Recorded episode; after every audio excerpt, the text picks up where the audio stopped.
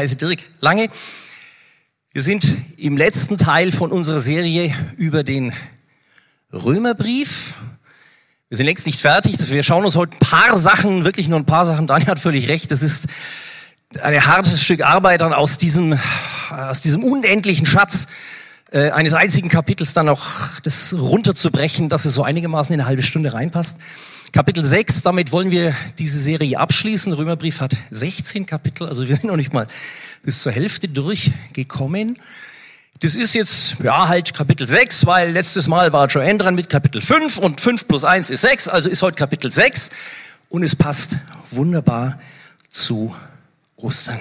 Wir werden es dann gleich sehen vorab so ein paar, also bei der Vorbereitung, man denkt dann also rum und eine Sache, die mir dann aufgefallen ist, also eine Frage, die mir gekommen ist, der Römerbrief ist von Paulus, so eigentlich so eine der, der Grundlagen. Daniel hat gerade gesagt, das ist so eine theologische Serie, die wir machen. Das ist also einer der fundamentalsten, theologisch wichtigsten Dokumente im Neuen Testament. Und dann habe mich gefragt, wieso schreibt das eigentlich, oder wieso kocht da nicht der Chef selbst? Also Jesus schreibt an und dann halt nicht nur die Römer, also Rom damals das Zentrum der Welt, aber wieso nicht der Brief von Jesus an alle? Wieso gibt es eigentlich überhaupt im Testament, im Neuen Testament kein Evangelium des Jesus oder so? Und dann Paulus, der war ja nun nicht mal einer der Jünger, also der war so Paulus, verzeihe, so Plan B irgendwie, also zweite Reihe.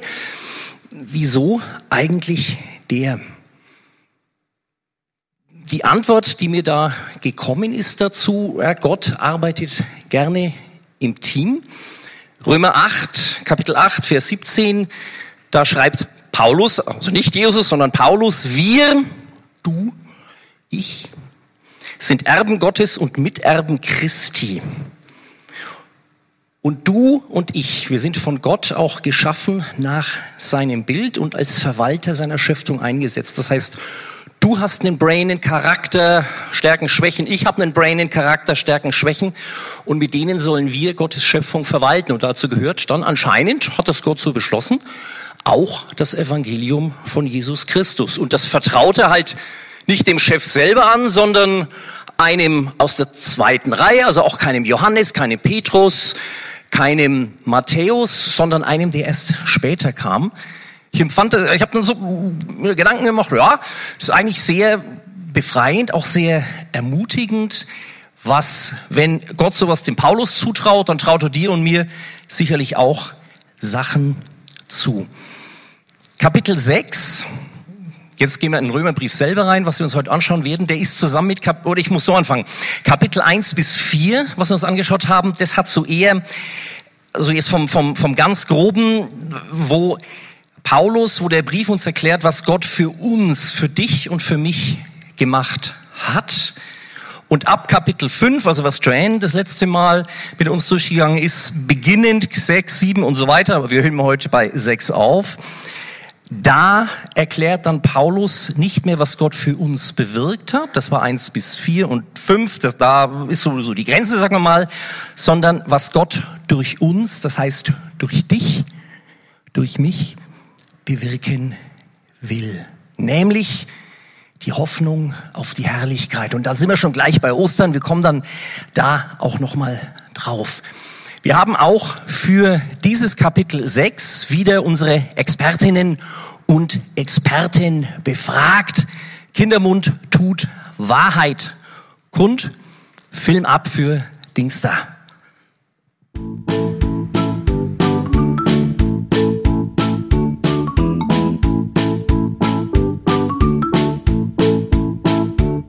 Da kommen viele Menschen ins Leben. Also manchmal da tut man den anderen weh. Das machen verschiedene Länder, wenn Krieg ist. Manche Länder tun sich dann auch zusammen.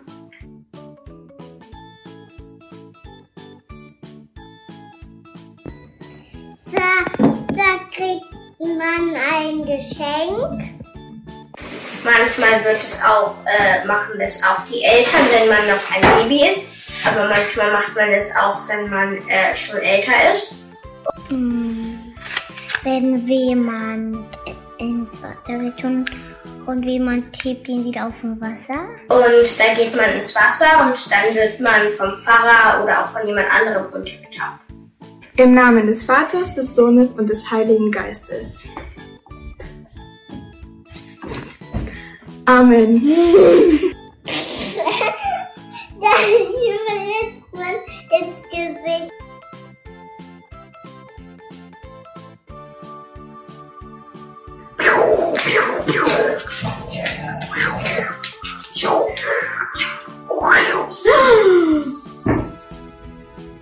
Wenn jemand tot ist, Jesus ist am Kreuz, hat es gemacht. Dann ist man im Himmel.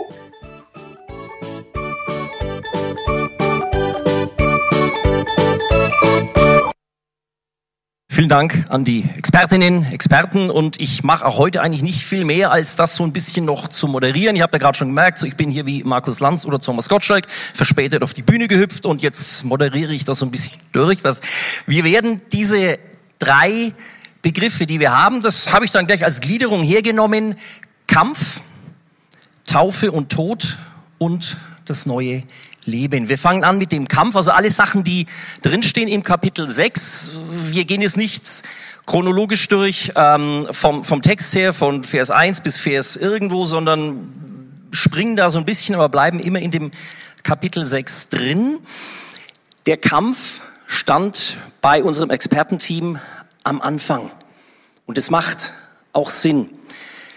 Schauen wir uns an im das ist der letzte Vers vom Kapitel 5, der Vers 21 und der erste Vers vom Kapitel 6. Denn so wie bisher die Sünde über alle Menschen herrschte und ihnen den Tod brachte, so herrscht jetzt Gottes Gnade. Und was bedeutet das für uns? Sollen wir etwa in der Sünde beharren, damit Gott Gelegenheit hat, uns seine Gnade in ihrer ganzen Größe zu zeigen? Damit geht dieses Kapitel 6 los. Der springt da gleich mitten rein. Paulus, grad an, sagt, grad an, sagt der Franke. Da geht's um Kampf, da geht's um Herrschaft. Ich habe so ein paar Sachen hier unterstrichen. Bislang herrschte die Sünde über allen Menschen und brachte den Tod und jetzt herrscht Gottes Gnade. Da kämpfen zwei um den Platz eins, beim Tennis, beim Ringen, beim Fußball, also im Sport kennen wir das kämpfen zwei um den Platz eins und es gibt halt nur einen Platz eins und da gibt es einen Kampf dazu. Das muss dir klar sein, das muss mir klar sein, dass da ein Kampf da ist. Und was mir dann aufgefallen ist, deswegen habe ich es auch unterstrichen, wo Paulus dann dich und mich fragt, was bedeutet das für uns? Sollen wir etwa in der Sünde beharren? Verharren heißt, also ich bin dann irgendwann hier so nach etwa 30 Minuten fertig, dann wäre geplant, Dani nimmt das Pult weg, dann kommt die Band wieder, angenommen, ich würde es hier dann oben so beharren, ich bleib dann hier so, dann müssten die nicht da wegtragen. Ja, dann störe ich hier den Ablauf, habe ja gerade schon gestört, kam zu spät, aber jetzt bin ich gleich gut drauf und mache dann gleich weiter mit dem Ablauf stören. Ich beharre hier, ich beharre auf meinem Platz. Ich beharre, verharre in der Sünde. Das hat was auch vom Deutschen, ich finde das Wort sehr schön das hat was, was aggress so, so eine Mischung aus passiver Aggressivität. Ich beharre aber auf meinem Recht, so bumm, so in dem Stil.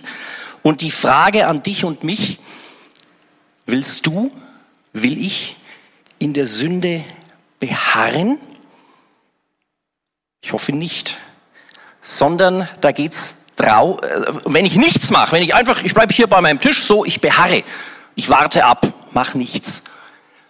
Sondern wenn ich da raus will aus dieser Herrschaft unter der Sünde, unter der ich bin, dann muss ich was tun. Dann muss ich eine Entscheidung treffen.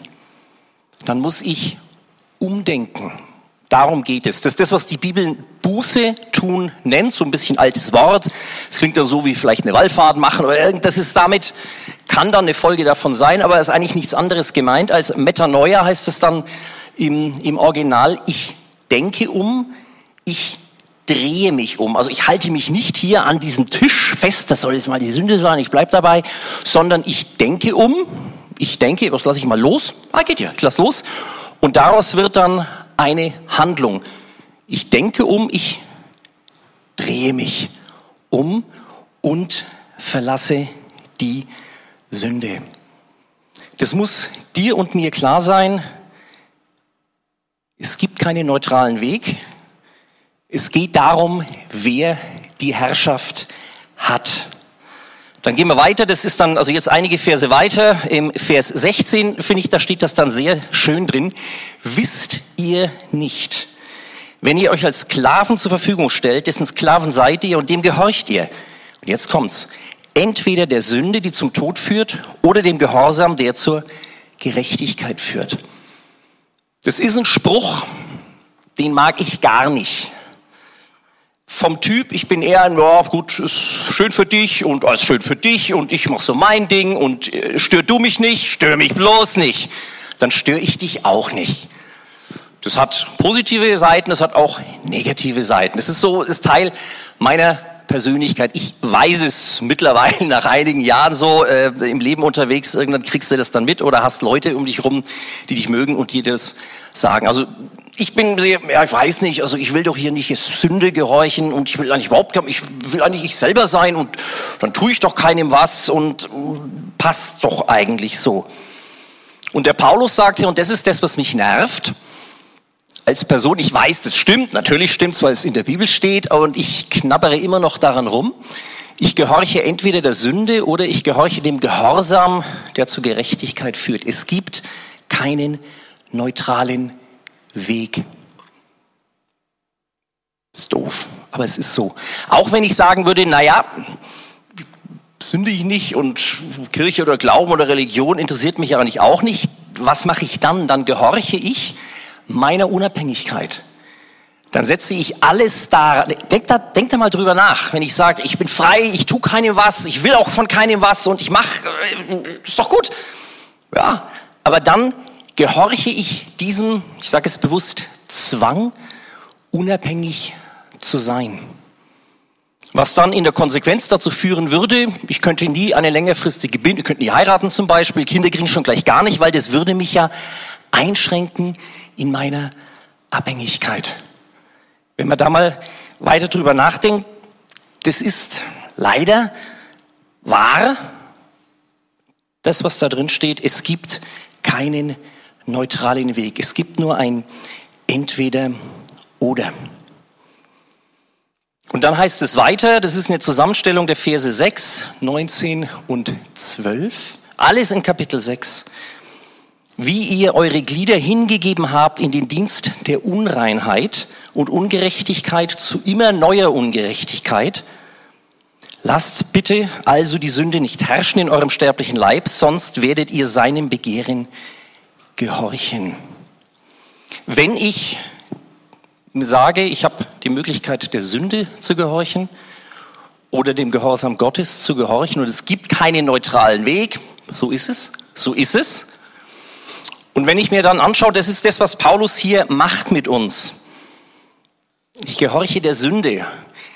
Und da geht es jetzt nicht nur drum, dass man halt ja, irgendwie mal, ich sag vielleicht mal die Unwahrheit oder äh, was man sich da vielleicht so landläufig drunter vorstellt, sondern da ist viel, viel mehr dahinter. Ich habe hier unterstrichen dieses zu immer, oder ich fange mal mit dem anderen an, mit diesem, das, das Lieblingswort von mir aus der Bibel, diesem seinem Begehren gehorchen.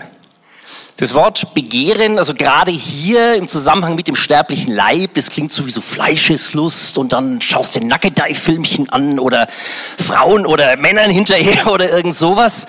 Das gehört da auch mit rein, Komma, aber. Deswegen mag ich das Wort also nicht seines Inhaltes wegen, aber seiner Bedeutung wegen, was da eigentlich steht. Im Originaltext, das ist ein Wort Epithumia, musst du nicht merken, griechisch. Das Wort epi, das ist eine Silbe, die heißt auf, über, die macht etwas besonders stark. Das kennen wir alle aus Worten wie Epizentrum beim Erdbeben oder heute heutzutage eine Epidemie.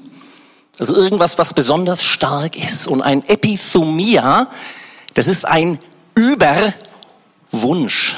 Das ist ein Wunsch, den ich habe, ein Ziel, das ich habe, das ganz besonders stark wird. Das steht da drin. Und das, das ist mir ganz wichtig, das, das, das dir rüber zu bringen, weil da so viel, so viel Türen sich auftun vom, vom Verständnis. Wunsch kann alles sein, dass du bei, also, was weiß ich, bist Mitte 20, Ende 20, überlegst, Mann, ich will einen Partner oder Partnerin und Familie gründen und das ist ein Wunsch und der ist gut. Oder dann zehn Jahre später sagst du, bin ich verheiratet, jetzt haben wir zwei Kinder und jetzt brauchen wir dringend mal, müssen aus der Mietswohnung raus, jetzt müssen wir ein Haus kaufen, mieten und das ist gut.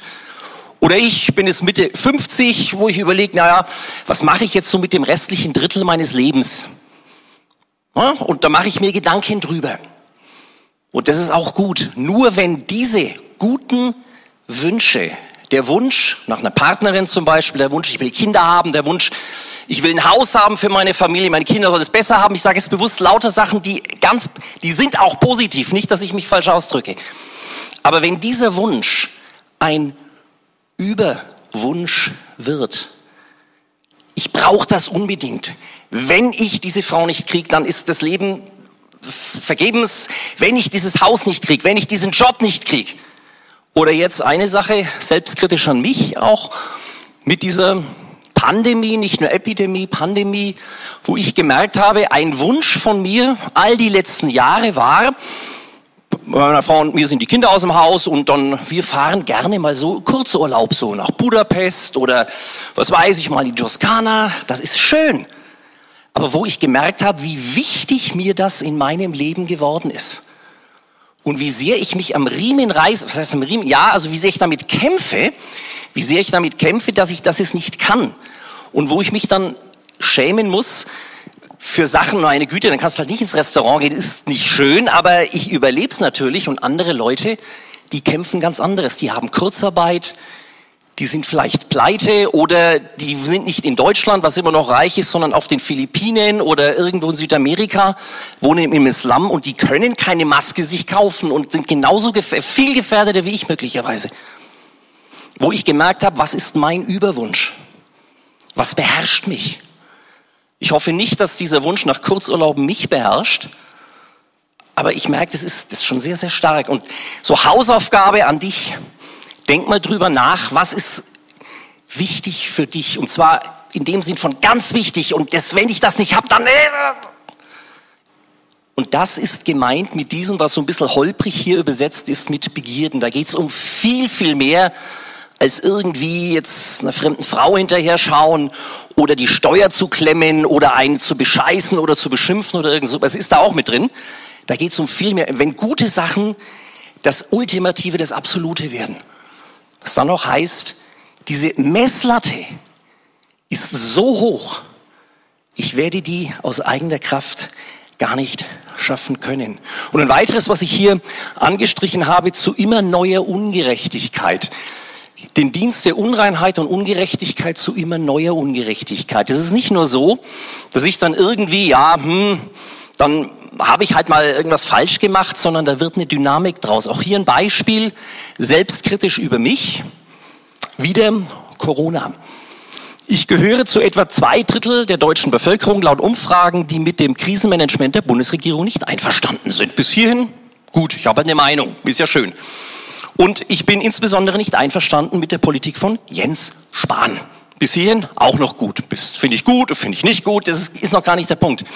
Und ich habe mich über die letzten Wochen und Monate, muss man ja leider sagen, Klammer auf, auch bedingt durch, ich kann nicht ins Restaurant, ich kann nicht mit meiner Frau in Urlaub fahren, man kann sich nicht so irgendwie treffen, das schaut ja schon komisch aus, alle mit Masken hier, das, also es ist ja irgendwie komisch alles. Klammer zu, ich habe mich da so richtig reingesteigert. Ich bin also dann das ging leider relativ schnell, dass ich nicht nur, also Jens Spahn, nö, die Politik finde ich doof und müssen wir das gar nicht, das kennen wir alle aus der Presse und so weiter. Und die Margit, meine Frau, sagte mir vor zwei, drei Tagen, also Dirk, wie du über den Jens Spahn redest, du müsstest dir mal zuhören. Das ist ja erschreckend. Und die hatte recht. Ich sag nicht nur, ich finde die Politik nicht gut, sondern das war kurz vor Fäkalausdrücken. Das ist nicht gut. Das ist eine Eigendynamik, die sowas kriegt. Ich habe es dann an mir selber gemerkt und es war mir wichtig, dass ich mich hier auch ja, ein Stück weit bloßstelle, als Warnung für dich, auch für mich, mach sowas nicht. Mach sowas nicht. Auch da Hausaufgabe an dich. Was sind Sachen, wo du, du, du, du kannst da gar nicht aufhören, dran zu denken. Dann wenn ich nur und dann immer mehr und das nimmt immer mehr Raum ein. An was denkst du, wenn du nachts in deinem Bett wach liegst oder wenn du an der Bushaltestelle stehst und dein Handy halt mal aushaben solltest aus Versehen? An was denkst du da? Was? Und das ist das, was dich beherrscht, was mich beherrscht. Das sind harte Worte, aber ich denke, es sind sehr, sehr wichtige Worte. Pass auf deine Gedanken auf, weil aus Gedanken werden Handlungen, werden Haltungen, werden Lebensweisen, werden Charakter. Und wir sicherlich, wir alle kennen so diesen grumpy old man, diesen verbitterten alten Mann aus der Nachbarschaft oder irgendein alter Kollege, der jetzt kurz vorm Ruhestand ist, also bei dir in der Arbeit oder ein alter Lehrer, an den du dich erinnerst, als du Schülerin, Schüler warst oder, oder, oder. Leute, die mal irgendwann verletzt worden sind und damit nicht klarkommen und dann, das wird immer schlimmer. Die werden dann bösartig. Ich kenne so ein paar und ich bete und hoffe, dass ich sowas nicht auch wird. Das hat C.S. Lewis gesagt in, in uh, The Great Divorce, das ist eigentlich die Hölle. Eine sehr schöne Beschreibung, wenn du, du bist, ja, irgendwie, einer hat dich verletzt und du, du, du, du, du lässt das nicht los und das wird immer schlimmer, du wirst immer verbitterter. Und das Gute wäre ja, wenn du stirbst, dann ist vorbei, weil dann bist du tot, aber dann kommst du in die Hölle. Und da geht das in alle Ewigkeit weiter, wird immer, immer schlimmer. Man mag das Bild jetzt nicht als solches teilen, vielleicht ein bisschen geschmacklos finden, gar nicht der Punkt. Ich fand das Bild geschmacklos, aber ich fand es sehr, sehr treffend. Denk drüber nach, über was du nachdenkst, was dich belastet. Wo ist dein persönlicher Jens Spahn? Und kämpf dagegen an mit Gottes Hilfe. Das ist Kampf, den wir führen müssen. Das nächste, was die Experten gesagt hatten, war die Taufe. Und da geht's eigentlich weiter. Taufe und Tod. Immer so schön gesehen, wo die gemacht hat. En garde. Taufe ist so bei uns ist ein frommes Wort. Ne? So, ja, da gibt's Taufe und da kann man sich drüber streiten. Kindertaufe, Erwachsenentaufe, Geistestaufe. Da geht's gar nicht drum. Das Wort selber, das Original, also das Wort im, im Originaltext Baptiso, hat einen ganz profanen Inhalt eigentlich. Das heißt entweder untergehen oder untertauchen. Vielleicht ist die das. Mir ist es einmal passiert, da war ich so 10, 11, 12 mit paar Kumpels im Schwimmbad und dann haben wir uns einen Spaß daraus gemacht, uns gegenseitig unterzutauchen und einen, das war halt irgendwie der Schwächste, der wurde dann immer wieder untergetaucht und wir haben das gar nicht realisiert, der war kurz vorm Verrecken, weil der einfach keine Luft mehr bekommen hat. Das wurde ein Kampf bis wir es gemerkt haben und dann war es sehr peinlich, dann war der schöne Nachmittag leider nicht mehr, also war dann alles gut, aber es war halt irgendwie, wir uns dann alle geschämt und, und du weißt, was ich meine. Untertauchen, untergehen, das ist eine Änderung von all dessen, was du hast. Ich laufe jetzt hier rum, du sitzt da mit einer Maske, ich habe gerade keine auf. Wir atmen Luft ein, dann bist du unter Wasser, dann atmest du halt keine Luft mehr ein. Das halten wir wenige Sekunden, vielleicht wenige Minuten durch, wenn wir geübt sind. Und dann ist Schluss. Auch das, diese Taufe, dieses Untertauchen, was da in der Bibel steht, ist ein Zeichen des Kampfes und ein Zeichen des Todes.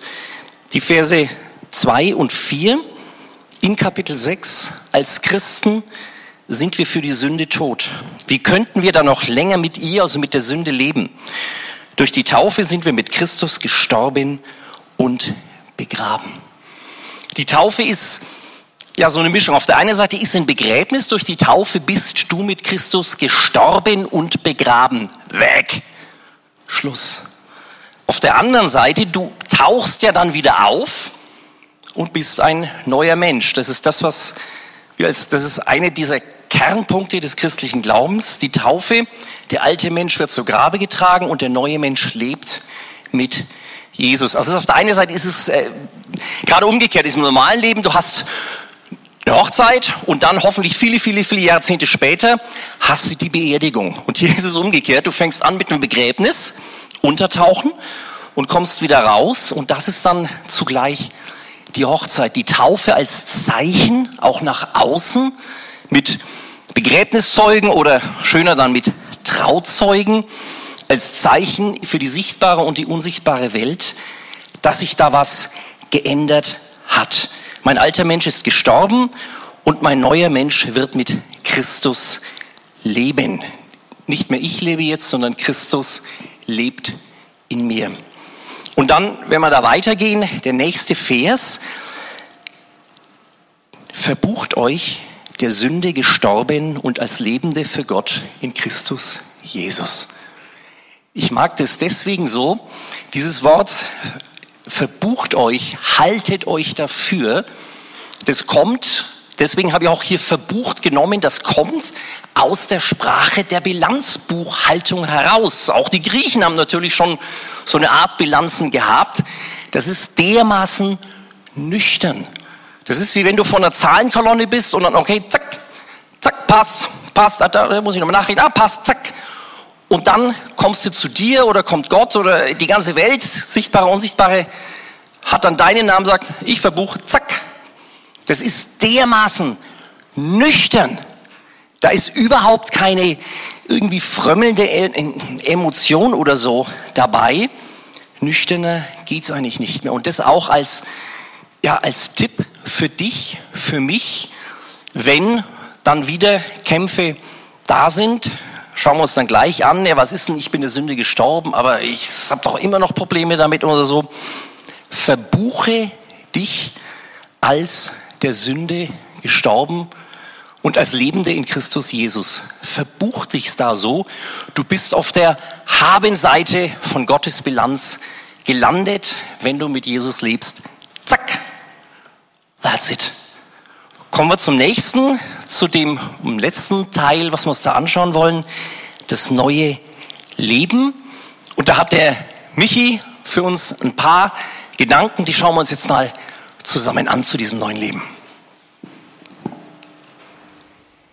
Meine Gedanken zu Römer 6, ja, was soll ich dazu sagen? Ich finde Römer eins der schwierigsten Bücher der Bibel. Und ich finde es auch echt verwirrend, ähm, da wirklich komplett durchzusteigen.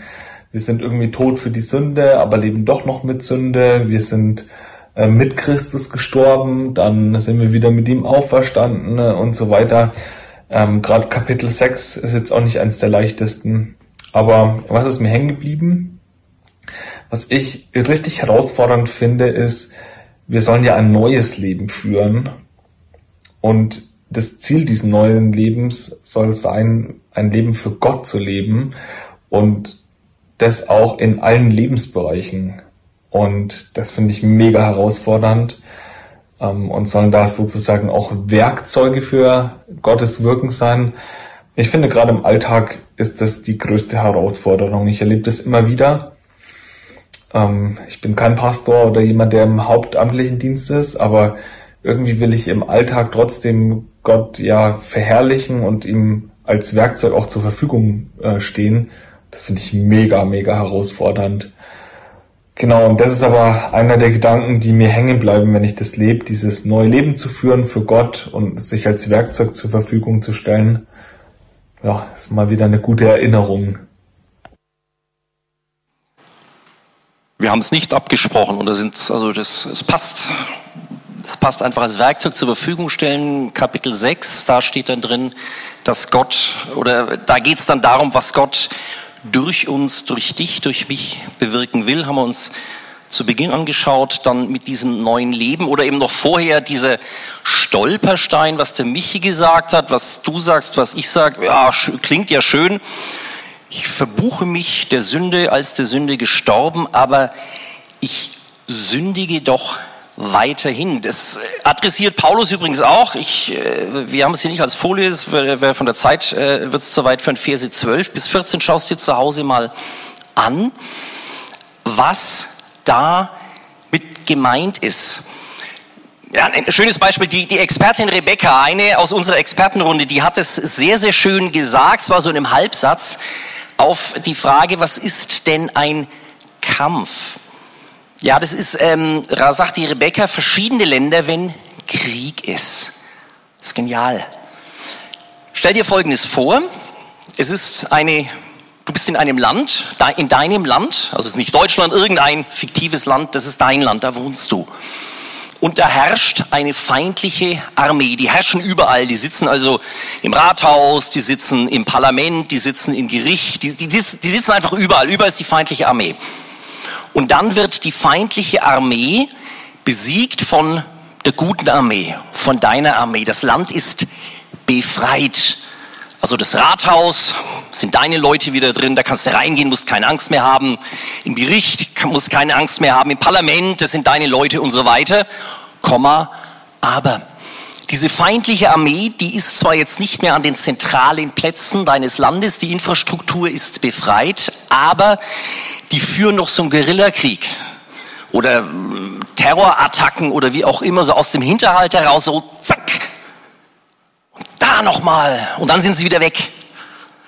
Und das ist die Situation, in der du lebst, in der ich lebe, wenn wir uns zu Jesus bekehrt haben. Wir sind der Herrschaft der Sünde entrissen, wir sind unter der Herrschaft von Jesus, aber wir sind immer noch diesen überraschenden Angriffen ausgesetzt.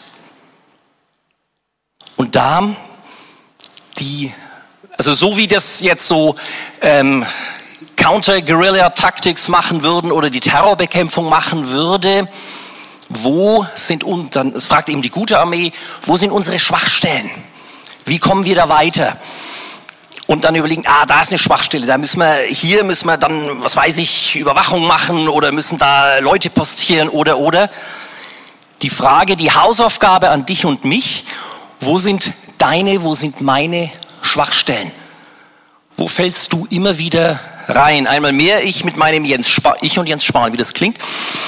Das sind Sachen, wo ich aufpassen muss. Heute ist es Jens Spahn, in einem Jahr ist es vielleicht mein Chef oder ist es mein Fußballverein oder meine Frau oder äh, keine Ahnung, wo dann eine Eigendynamik losgeht, die mir schadet. Und das an dich und mich als Herausforderung. Und bevor wir jetzt zum nächsten Vers kommen, und da sind wir auch schon dann fast am Ende, der für mich zentral ist, bitte ich die Musiker zu einem tollen Lied, was hier wunderbar auch reinpasst. Death was arrested, die Taufe und My Life began, die Auferstehung und dann sind wir gleich bei Ostern. When death was arrested and my life began, als der Tod abgeführt wurde und mein Leben begonnen hat, das Ostern. Glaubst du das? Auch da geht es in diesem Römer 6 drum. Die zentrale Stelle für mich, das hat mich dermaßen geflasht, Kapitel 6, Vers 5. Denn wenn wir mit ihm zusammengewachsen sind, ihm gleich geworden sind in seinem Tod, so werden wir ihm auch in der Auferstehung gleich. Wir sind mit ihm zusammengewachsen. Stell dir das so vor, zusammengepflanzt heißt es da. Stell dir das so vor, wie so zwei Pflanzen, die eigentlich nicht zusammengehören, aber die so sich ineinander schlingen.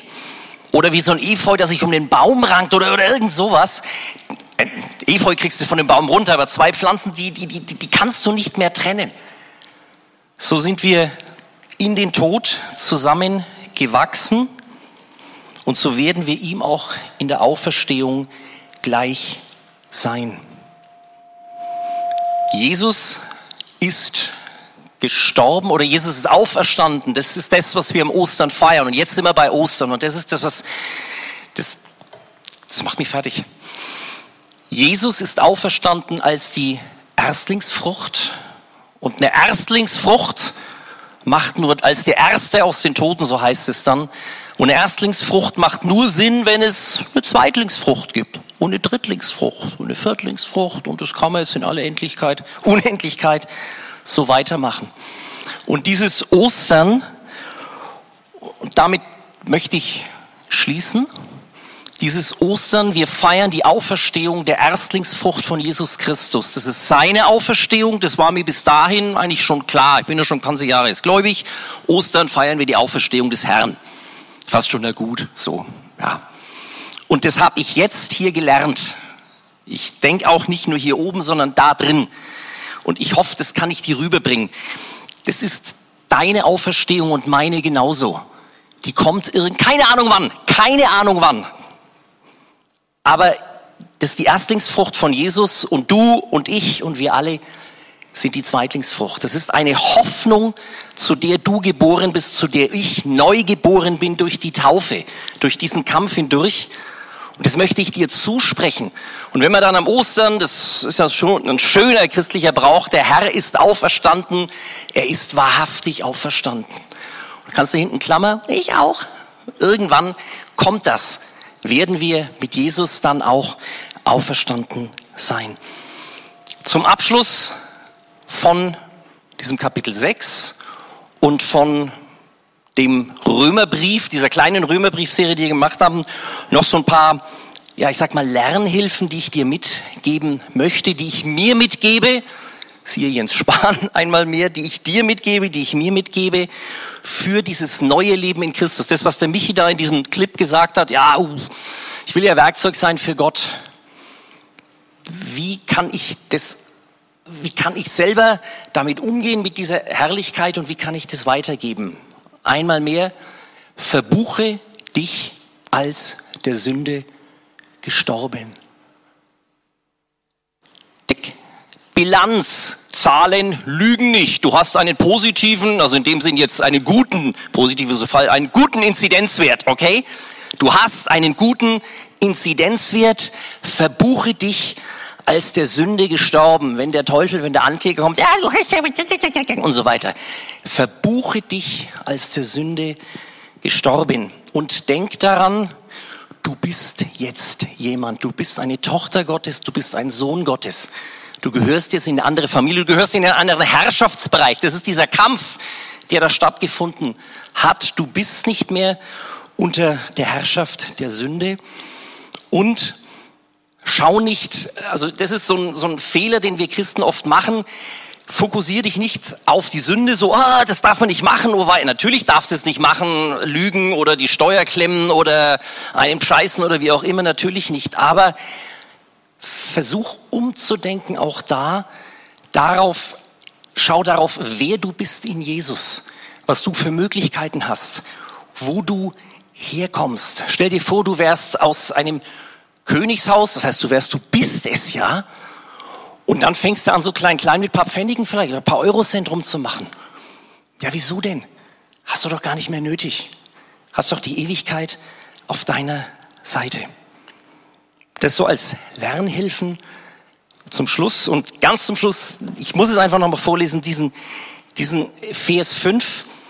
Denn wenn du mit ihm zusammengewachsen bist, wenn du ihm gleich geworden bist in seinem Tod, so wirst du ihm auch in der Auferstehung gleich sein. Kapitel 6, Vers 5. Schau dir das an, das ist, da ist so viel drin. Nimm das mit, verbuch das als ein Satz für dich. Und so können wir Ostern feiern. Nächste Woche, jetzt Pandemie hin oder her. Der Herr ist auferstanden. Er ist wahrhaftig auferstanden.